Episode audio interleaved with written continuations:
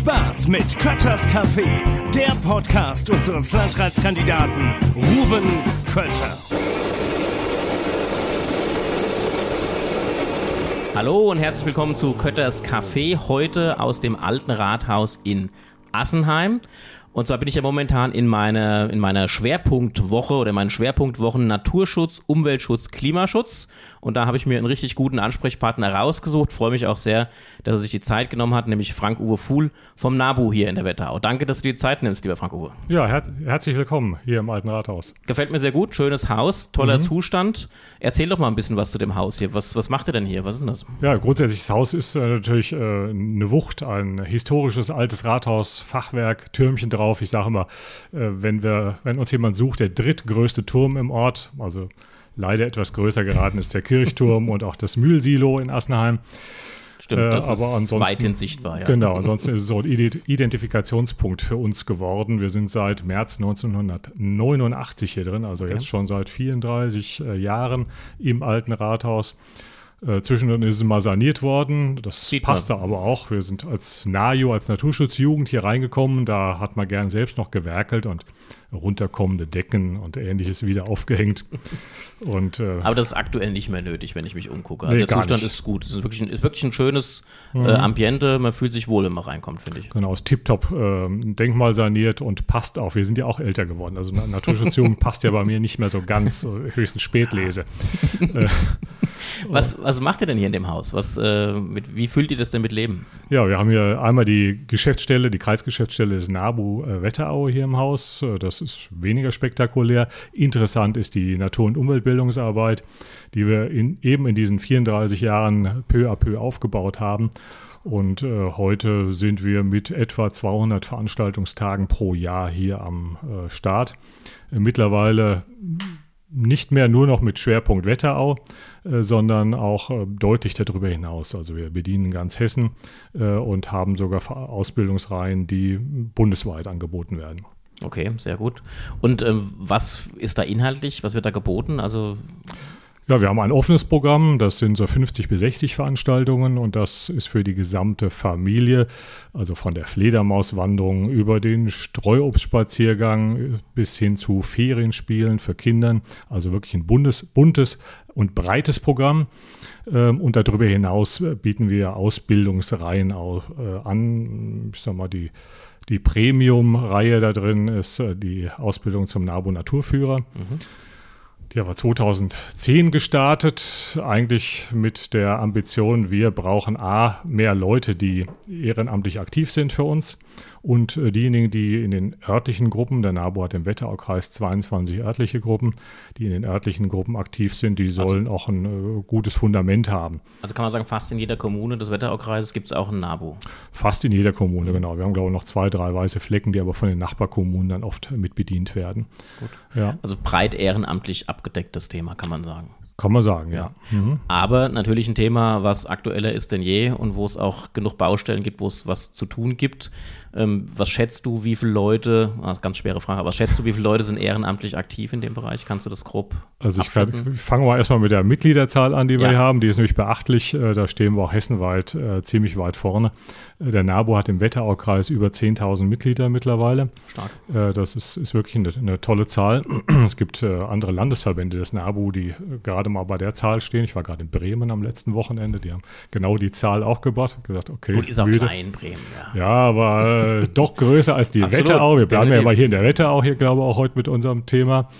Ähm, also man kann sagen, jeder 30. Wetterauer oder Wetterauerin, mhm. dem man auf der Straße begegnet, ist ein Abo-Mitglied. Mhm.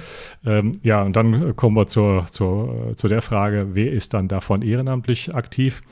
Ähm, ja gut, wie in allen Vereinen. Also alle klagen ja darüber, dass so die Dauerläufer fehlen, die regelmäßig was machen und alle ständig am Laufen halten. Das macht auch für uns nicht halt.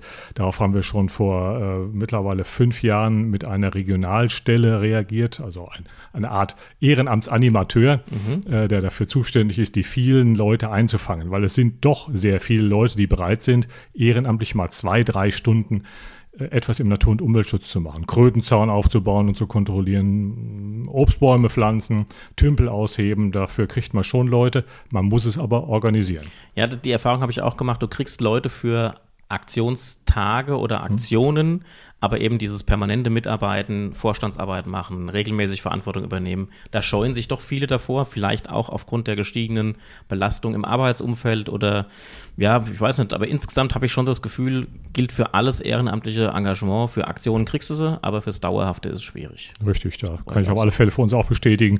Es sind halt viele, viele Ablenkungsfaktoren. Ne? Also man denkt heute auch nicht mehr sehr lokal, äh, sondern auch das Freizeitverhalten ist ja deutlich überregional ausgerichtet und es gibt halt so viele Sachen heute auf der Welt zu entdecken und so viele Möglichkeiten. Und das ist ja auch schön auf der einen Seite, mhm. aber ja. manchmal fehlt dann halt die Zeit für das Örtliche. Das stimmt, genau. Ja. Die das, das merkt man, äh, das, äh, das kontinuierlich einfach da sehr drunter leidet. Kommen wir mal zu Natur- und Umweltschutz im Wetteraukreis oder auch Klimaschutz. Also die, das sind ja meine drei Themen, die ich diesen, diese mhm. Wochen bearbeite. Ähm, wie schätzt du denn die Lage im Wetteraukreis aktuell ein? Du machst ja schon sehr lange Umweltschutz mhm. hier bei uns im Landkreis. Wie ist die Entwicklung? Was ist so deine was ist dein Bauchgefühl, wenn du morgens aufwachst und denkst an den Umweltschutz im Wetteraukreis? Gut, wir liegen in einem guten ähm, Bundestrend, äh, wobei man schon sagen muss, es hat sich auch viel getan. Ich fange mal mit äh, der größten Fläche an, die wir im Wetteraukreis haben, ist die landwirtschaftlich genutzte Fläche mit über 50 äh, Prozent. Ähm, ja, wir stehen in einem guten Dialog mit der Landwirtschaft. Das muss man einfach mal sagen. Also auch, auch wenn da noch viel Luft nach oben ist, was ähm, die Artenvielfalt draußen angeht. Aber der Dialog mit der Landwirtschaft läuft überwiegend äh, gut, äh, egal ob ökologisch wirtschaften oder konventionell. Das äh, muss man erstmal sagen. Aber wir haben noch viele Schritte auch gemeinsam zu gehen. Und äh, damit sind wir schon bei einem, bei einem Kernthema. Lass mich dazu eine kurze ja? Zwischenfrage stellen. Stimmt mein, mein ganz subjektiver Eindruck, dass an den landwirtschaftlichen Flächen das Thema Blühstreifen und ähnliches in den letzten Jahren spürbar zugenommen hat.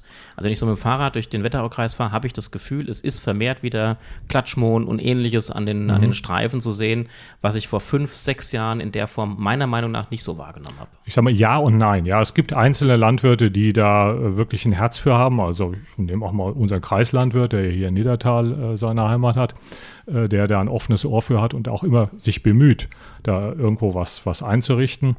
Ähm, insgesamt haben wir aber äh, in den letzten 30, 40 Jahren mehr verloren, als wir dazu gewonnen haben. Das liegt aber an der Gesamtsituation. Ne? Also alle Menschen wollen möglichst billig essen und äh, machen sich wenig Gedanken darüber.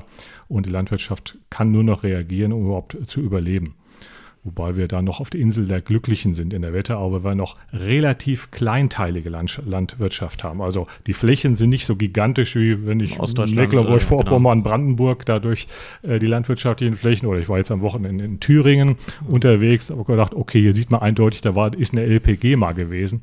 Sowas haben wir zum Glück in der Wetterau nicht. Also es sieht in weiten Teilen schon noch zumindest von, vom äußeren Erscheinungsbild okay aus. Mhm. War jetzt ein Punkt, Ackerflächen, ja. Landwirtschaft. Wie sieht es beim Rest aus? Du hast beim Rest, dein, dein morgendliches Gefühl? Ja gut, äh, innerhalb der Siedlungen haben wir, haben wir ein kleines Problem. Äh, wir haben, äh, machen schon seit über 35, 40 Jahren im Verband das Thema Naturgärten.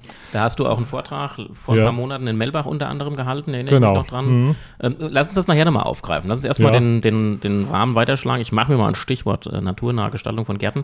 Ähm, lass uns erst nochmal weitergehen zur Natur, was rundherum ist, also außer mhm. Ackerflächen. Wie ist da dein Gefühl? Wie hat sich entwickelt und wo sind die Schwierigkeiten, wo sind die Knackpunkte? Ja, Gut, äh, ich würde es immer über Lebensräume machen. Ich wollte eben gerade die, die Siedlungen ansprechen und da ist, da ist der Garten der, der beste Anknüpfungspunkt. Äh, man kann die Streuobstwiesen nehmen. Mhm. Ähm, als, auch als, ein starker als, Rückgang? Auch ein starker Rückgang, äh, nicht unbedingt flächenmäßig, äh, aber in der Qualität, mhm. weil ähm, ja da hast du mir mal eine ganz interessante Zahl zugerufen, wenn ich mich richtig erinnere, um die 200.000 Bäume bei uns im Wetteraukreis mhm. und damit mit Abstand der Landkreis in Hessen mit den meisten Streuobstbeständen. Genau, Richtig? also wenn ja. einer an der Spitze der, Apple, der Appleboy-Fraktion steht, dann, dann der Wetteraukreis, äh, aber wirklich mit Abstand. Also der Platz 2 ist 120.000 oder ja, 130.000. Ber Bergstraße ist äh, Platz 2, die haben knapp über der Hälfte mhm. dessen, was im Wetteraukreis ist. 200.000, um die Zahlen richtig äh, aufzufassen, 200.000 hochstämmige Obstbäume. Mhm. Also das, was wir so traditionell als Streuobstwiese äh, verstehen. Wir haben hier jetzt einige Anpflanzungen äh, auf, auf Ackerflächen, die dann eher im Niederstammbereich sind. Das ist gut, weil das Obst aus der Region kommt, sagen, aber ist, der ökologische Wert ist nicht so Also das äh, klassische, das klassische, wie man sich eine hm. Streuobstwiese mhm. auch aus ökologischen Gründen, Biodiversitätsgründen ja. vorstellt, das hat man da natürlich nicht. Es sieht also momentan noch sehr beeindruckend aus, finde ich, wenn du da diese riesigen mhm. Areale siehst, die jetzt neu ja. angepflanzt wurden. Es ist keine Streuobstwiese, hat nicht die Vorteile einer Streuobstwiese, mhm. aber es sorgt dafür, dass der Apfelsaft und Appleboy, den wir bei uns kaufen, auch mit einem höheren Prozentsatz wieder äh, von Apple Region. kommt, die aus der Region Die aus der Region kommen, ja. die Transportwege sind geringer, wenn wir vorher gesehen haben, oder ist ja auch weiterhin so, es kommt sehr viel aus Osteuropa äh, oder auch aus Südeuropa, was, was hier entweder Tafelobst oder Mostobst ist. Und ähm, das kann man damit ein Stück weit auffangen. Also im Punkto Klimaschutz ist es auf alle Fälle ein Schritt nach vorne. Mhm. Mhm.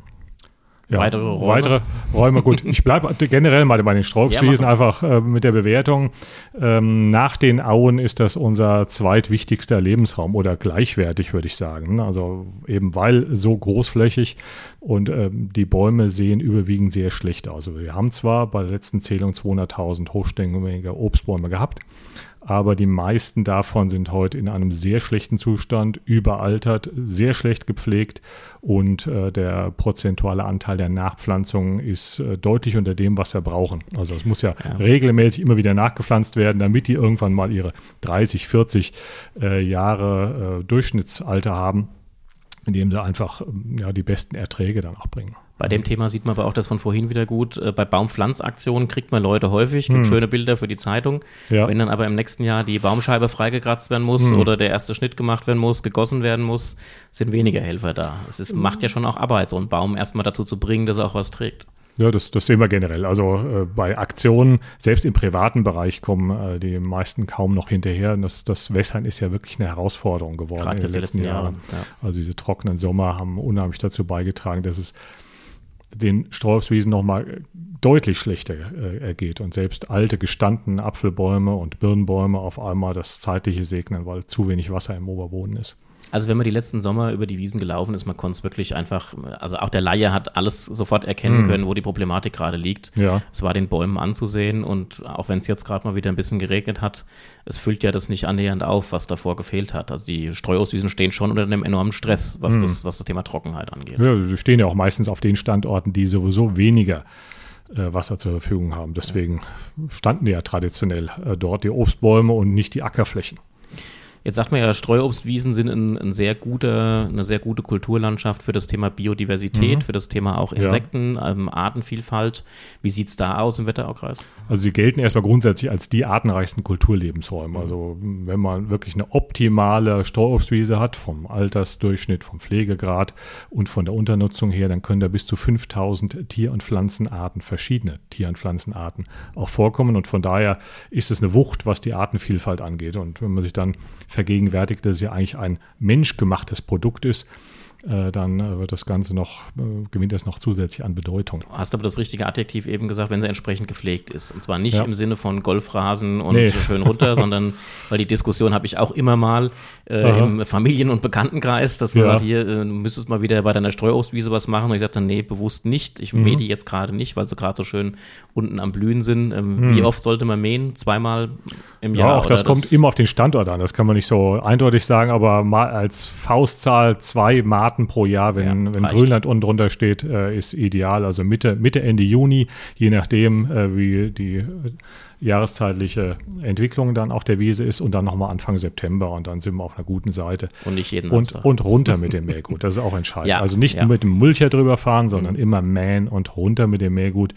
Äh, und je konsequenter man das macht, umso mehr nimmt dann auch die Artenvielfalt äh, in der Wiese zu. Thema Artenvielfalt, du, wie gesagt, du bist schon lange dabei. Ähm, hm. Wie schätzt du da die Entwicklung ein? Ja, ganz düster. Also wir haben ja so ein paar Marktpunkte, an denen wir es festmachen können. Klar, also man soll immer mit der guten Nachricht zuerst anfangen. Statt am Schluss immer. Nein, die gute Nachricht ist immer psychologisch okay, immer an okay. Anfang setzen. ähm, wir haben auch Erfolge. Wir haben auch Erfolge und sonst wäre es ja total traurig im Naturschutz. Wir haben den Storch wieder. Fangen wir mal damit oh ja, an. Das ist, und von, zwar sehr sichtbar. Von 0, von 0 auf 170 und mehr Brutpaare. Also äh, so viele hat es zumindest in der Aufzeichnung noch nie gegeben in der Welt. Also in meiner Kindheit, ich kann mich nicht erinnern, hier jemals einen Storch gesehen zu haben. Und dann ja. war ich irgendwann mal in Straßburg in einem Park, mhm. der war voller Störche. Ich war wie hin und weg. Ja. Und mittlerweile, wenn ich mit dem Fahrrad bei uns langfahre, es ist, man, klar, man freut sich immer wieder, sie zu sehen, mhm. aber es ist schon nicht mehr so das Besondere, dass man stehen bleibt und kurz guckt. Ja, ja die Fischer sagen Beifang. Ja, ja. Also, äh, also es ist nichts, tatsächlich nichts Besonderes ja. mehr und auch äh, gerade im Spätsommer, dass man 20, 30 Störche auf einmal sieht, ist auch nichts äh, Neues mehr. Ist ein schöner Erfolg, ist auch für uns als Nabo ganz nett, ist unser Wappenvogel, von daher dem, an dem Storch hängen wir. Äh, wir haben auch den Biber wieder, äh, das ist ein Erfolg. Äh, und so langsam durch Einzäunungsmaßnahmen kommt auch der Kiebitz wieder, weil mhm. das wäre die eigentlich wichtigste Vogelart für die Wetterau. Ich betone das Wort Au. Warum?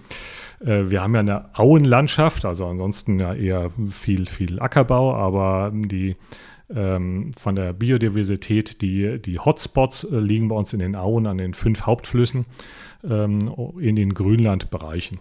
Und äh, da ist der, der typische Vertreter eigentlich der Kiebitz, also der schwarz-weiße Vogel mit der Väterhusse auf dem Kopf. Ähm, der seinen Namen ruft, Kiwit, Kiwit. Ne? Und, ähm, da um den Vogel war es unheimlich schlecht bestellt. Also ich kann mich noch an eher an frühe Jugendtage erinnern, wo man wirklich in jedem Auenbereich so ein paar Brutpaare wenigstens noch hatte. Ähm, Ältere sagen, ja, der äh, Kiebitz hat teilweise bis zu 100 Brutpaare und mehr pro 10 Flusskilometer gehabt. Wir haben aktuell einen Brutbestand von 200 Brutpaaren in ganz Hessen. Ich rede nicht von der Wetterau, sondern von ganz Hessen. Äh, aber, und da liegt der Erfolg, äh, durch Einzäunungsmaßnahmen ist es gelungen, in der Wetterau den Kiebitz wieder äh, so ein bisschen an, äh, hochzubringen. Einzäunung heißt, man schützt den Bereich, wo er brütet, mhm. damit er nicht angegriffen wird. Genau, also zum Beispiel Bingheimerit ist ja so das mhm. prominenteste, auch wenn es nicht die erste Stelle war, bei Reichelsheim und bei Ilbenstadt gibt es nur eingezäunte Bereiche mit Elektrolitze, da kommt kein Fuchs, kein Waschbär mehr rein und allein schon, wenn diese beiden Räuber am Boden wegfallen, haben wir auf einmal wieder viel bessere Bedingungen und äh, in Reichelsheim weiß ich, im ersten Jahr ging ja, auf, das ging ja durch die Presse, dass auf einmal äh, circa 80 flügge Jungvögel da waren. Also viele hatten wir die letzten 15, 20 Jahre in der Wetterau zusammengenommen nicht mehr. Und das ist auf die Einzäunungsmaßnahme zurückzuführen? Das ist eindeutig auf die Einzäunungsmaßnahme zurückzuführen. Und äh, in die Richtung wird es auch weitergehen. Äh, das sind auch Erfahrungen. Ich äh, bin auch ein bisschen international unterwegs, habe mir in England die Maßnahmen angeschaut. Und äh, da werden die großen Marschen und Feuchtwiesen äh, schon ja, seit einigen Jahren mit solchen Zäunen großräumig äh, umfangen. Und äh, ja, man muss einfach sehen, die Störung ist insgesamt so groß in unserer Landschaft und wir sind, haben die Natur, eigentlichen Naturschutzbereiche sind so klein geworden, dass wir dann auch zu solchen Hilfsmitteln greifen müssen. Das war jetzt die positive Botschaft am Anfang. Du hast gesagt, du fängst im Positiven an. Ja, das gut. bedeutet aber, es kommt auch noch was Negatives. Es kommt noch was Negatives. Also im Prinzip habe ich es mit dem äh, Kiebitz ja schon angedeutet. Also wir können aufatmen, wir können sagen, okay, wenn wir was tun, können wir äh, tatsächlich diese Art noch erhalten. Mal gucken, wie es insgesamt weitergehen wird, weil wir können ja nicht die ganze Wetterau einzäunen. Ähm, aber insgesamt haben wir äh, in der Vogelwelt äh, dramatische Rückgänge, was, was die Zahlen angeht. Äh, für die EU ist ja mal eine dramatische Zahl in den Raum gehängt worden, also wo man es auch quantifiziert hat. 600 äh, Millionen Vogelindividuen in 25 Jahren weniger. In der EU leben etwas weniger als 600 Millionen Menschen, nur um mal eine Vergleichszahl zu haben. Ne? Also äh, mehr Vögel sind in 25 Jahren verschwunden, als es überhaupt menschliche Einwohner in der EU gibt. Äh, und das sind dramatische Einbrüche. Also wir können ungefähr von 50 also Prozent sagen. Und, also das, und das haben wir hier in der Wetterau auch. Also auch äh, charakteristische Vogelarten wie zum Beispiel die Grauammer.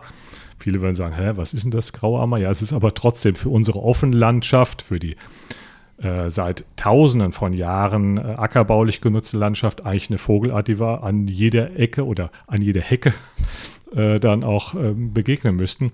Ist aber nicht mehr der Fall, weil uns die Kleinstrukturen fehlen. Also die Altgrasstreifen, die Kleinteil, die doch, doch noch kleinteiligere Landwirtschaft, die äh, zur Weide genutzten äh, Grünlandflächen, mit, die eingezäunt sind mit Holzpflöcken zum Beispiel. Das Braunkehlchen ist fast bei uns äh, verschwunden.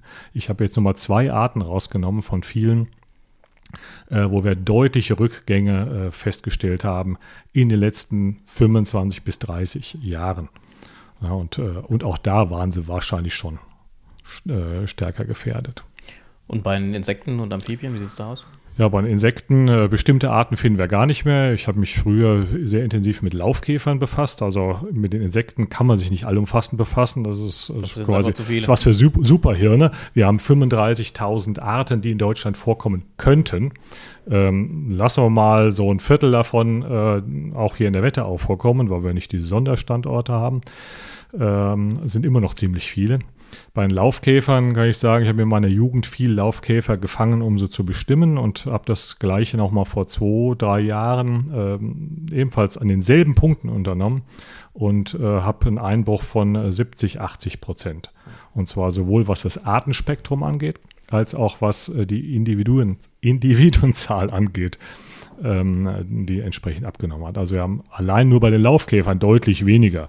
Und das könnte man jetzt übertragen auf die Wildbienen 550 potenzielle Arten. Also wer, wer kennt überhaupt noch welche davon? Also es gibt nicht nur die Honigbiene, die ja nur ein Haustier ist, sondern gerade die Wildbienen sind ja so wichtig für uns. Äh, bei den Schmetterlingen, also wer das Glück hat, schon ein bisschen älter zu sein, sagen wir mal 40 plus, weiß, okay, äh, als ich als Kind äh, noch im einstelligen Altersbereich auf den Wiesen unterwegs war, ist da immer mal was weggeflattert. Und es waren verschiedene. Es war nicht nur Kohlweißling oder Zitronenfalter. Ähm, und das, äh, das ist, denke ich, etwas, was vielleicht noch mehr Leute nachvollziehen können. Also die Schmetterlinge fehlen uns. Und die stehen nur exemplarisch für, wie gesagt, die, die anderen 35.000 Insektenarten. Also deutlicher Einbruch. Was kann man machen? Was können wir machen? Ja, wir müssen im Prinzip eigentlich bei unserem gesamten Verbraucherverhalten mal ansetzen. Ja, wir haben ja schon gute Ansätze in der Region mit, mit einer Ökomodellregion Wetterau und ähnlichem und mit Direktvermarkterstrukturen. Die Wetterau war ja eine der frühen Regionen, was Direktvermarkter angeht, aber es, ist, es reicht noch nicht. Also wir müssen da noch kräftiger rangehen. Äh, wir müssen der Landwirtschaft Chancen geben, dass sie umbauen kann.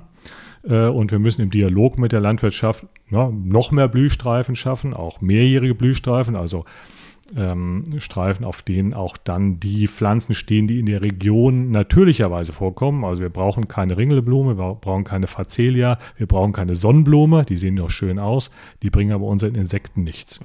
Wir müssen da quasi mehrjährig dran. Da sind wir so ein bisschen im Widerstreit auch mit der EU-Agrarpolitik. E, e aber es muss uns gelingen, äh, das, äh, das durchzusetzen. Wir brauchen ähm, mehr, mehr Altgrasstreifen in der, in der Landschaft ähm, und ähm, ja, eine größere Vielfalt der Landnutzung insgesamt.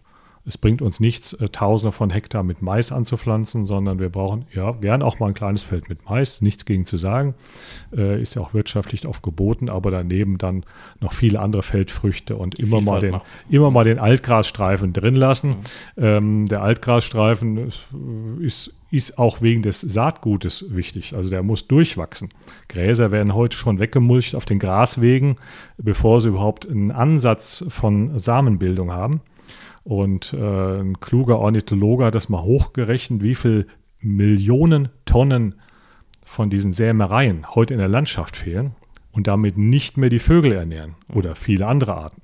Das Rebhuhn zum Beispiel so eine, wäre eine Charakterart in der Offenlandschaft der Wetterau äh, ist aber äh, um fast 90 Prozent eingebrochen. Haben ja meine Jäger immer bei den Jagdgenossenschaftsversammlungen, wenn es dann darum ging, was ist geschossen worden, mhm. so das Thema Rebhuhn kam eigentlich gar nicht mehr vor. Kommt nicht mehr vor, genau. Das war früher, also das, ich sag mal, der Brotvogel draußen, ja. also auch für, äh, für die arme äh, Bevölkerung, weil den konnte man gerade noch, noch mal so mitnehmen. Ähm, wir haben mhm. vorhin ein Stichwort nach hinten geschoben. Das würde ich am Schluss gerne nochmal aufgreifen. Das Thema ja. naturnahe Gartengestaltung. Ja. Hast, hältst du ja auch Vorträge dazu. Das wäre was, das würde ich gerne am Schluss einfach nochmal mitgeben, weil wir ja darüber sprechen, was kann man machen. Und die Frage ist auch, jeder sollte ja auch bei sich anfangen, was zu tun. Mhm. Was kannst du denn empfehlen, was man im eigenen Garten machen kann, um diesem Trend entgegenzuwirken? im eigenen Garten kann man unglaublich viel machen. Und zwar einmal für die eigene Psyche.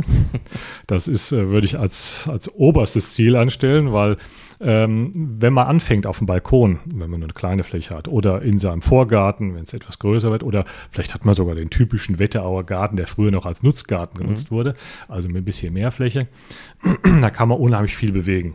Ähm, man kann mit der Hecke, fangen wir mal von außen her an, mit der Hecke anfangen, indem äh, Thuja, äh, Kirschlorbeer und so weiter dann der Kompostanlage zu. Ähm, entsprechend äh, vorbeigebracht werden und ähm, als Ersatz dann heimische Pflanzen wie die Eberesche, wie der Weißdorn, äh, wie, der, ähm, wie der Holunder gepflanzt werden. Damit haben wir dann Pflanzen, die auch blühen. Erfreut uns, erfreut die Insekten und die hinterher Früchte haben. Man kann dann weitermachen, im Staudensaum mit einheimischen Stauden zu arbeiten. Man kann äh, die Wiese entsprechend umgestalten, also nicht mehr so oft mähen, gar nicht mehr düngen ähm, und äh, vielleicht an der einen oder anderen Stelle mit Regio-Saatgut nachhelfen, also mit dem Saatgut aus sehr artenreichen Blühwiesen hier aus der Wetterau, die dann dort wieder ausgesät werden im Garten. Gibt es spezielle Anbieter, wo ich das gut kriege? Es gibt spezielle Anbieter. Ich weiß nicht, wie weit wir hier Werbung machen dürfen. Also, ich kriege kein Geld dafür von äh, mir. Daher. Rega Hoffmann zum Beispiel ist ja. ein typischer Anbieter. Oder äh, für diejenigen, die, die nur drei, vier, fünf Quadratmeter erstmal probieren wollen, einfach zu uns zum Labo kommen. Wir mhm. geben das in kleinen Mengen ab. Wir kaufen also große Mengen bei dem Erzeuger ein, äh, weil die verkaufen in der Regel nur so ab 250 Quadratmeter aufwärts. Aber das heißt, bei euch kann ich was bekommen zum Ausprobieren. Ja, genau. Äh, kriege ich bei euch auch Beratung? Also wenn ich jetzt sage, hier, ich habe meinen Gatten, der hat so und so viel mhm. Quadratmeter, ich würde gerne mal da was anderes machen. Ja. Macht ihr sowas auch? Also wir machen keine Planung, weil das wird das auch immer oft missverstanden. Ja. Wir machen keine Gartenplanungen, aber äh, die einfachen Informationen erstmal zur Orientierung, was bringt was in meinem mhm. Garten, mhm. was kann ich auch in meinem kleinsten Garten machen. Also wird ja oft so gesagt, ich habe ja nur fünf Quadratmeter Vorgarten. Ja, die reichen schon, da mhm. kann man schon was machen und wir können gern Tipps geben Super. was auf diesen kleinen oder halt auch auf den großen Flächen machbar ist. Super. Die Zeit ist leider schon rum. Ähm, mhm. Ich glaube, du könntest wahrscheinlich äh, 25 Podcasts dieser Art füllen. Mal gucken, vielleicht haben wir noch ein anderes Thema. vielleicht machen wir nochmal eine Fortsetzung davon, weil ja. ich finde es echt interessant, ähm, was man, ich meine, unsere Landschaft ist so vielseitig und hat so viele mhm. Facetten und wir haben jetzt, äh, Amphibien haben wir gar nicht angesprochen gehabt, ja. da gibt es auch noch einiges dazu zu erzählen, aber auch viele andere Bereiche. Den Wald haben wir nicht thematisiert. Ähm, ich denke, da könnte man noch viel machen und vielleicht machen wir, wollen wir gleich vereinbaren, machen wir nochmal einen Anschlusstermin. Können wir gerne machen, ja, ja, dann Sehr können wir diese beiden Themen noch mitnehmen. Genau, das machen wir, notieren wir uns mhm. und dann mhm. machen wir Richtung Sommer nochmal eine Fortsetzung. Ich danke dir jetzt erstmal dafür. Ja, sehr Wünsche gerne. dir weiterhin viel Erfolg bei deiner Arbeit. Äh, drücke die Daumen, dass das klappt, dass wir, wenn du künftig immer wieder mit dem Positiven anfängst, dass dieser Block des Positiven immer größer mhm. wird und der mit den negativen Botschaften wird kleiner. Ähm, da drücke ich die Daumen für und hoffe, dass alle auf allen Ebenen, die etwas zu verantworten und zu tun haben, das genauso sehen und das mit unterstützen. Ja, ich danke dir. Gut. Mach's gut, bis bald. Bis dahin. Tschüss. Das war Kötters Café, der Podcast unseres Landratskandidaten Ruben Kötter.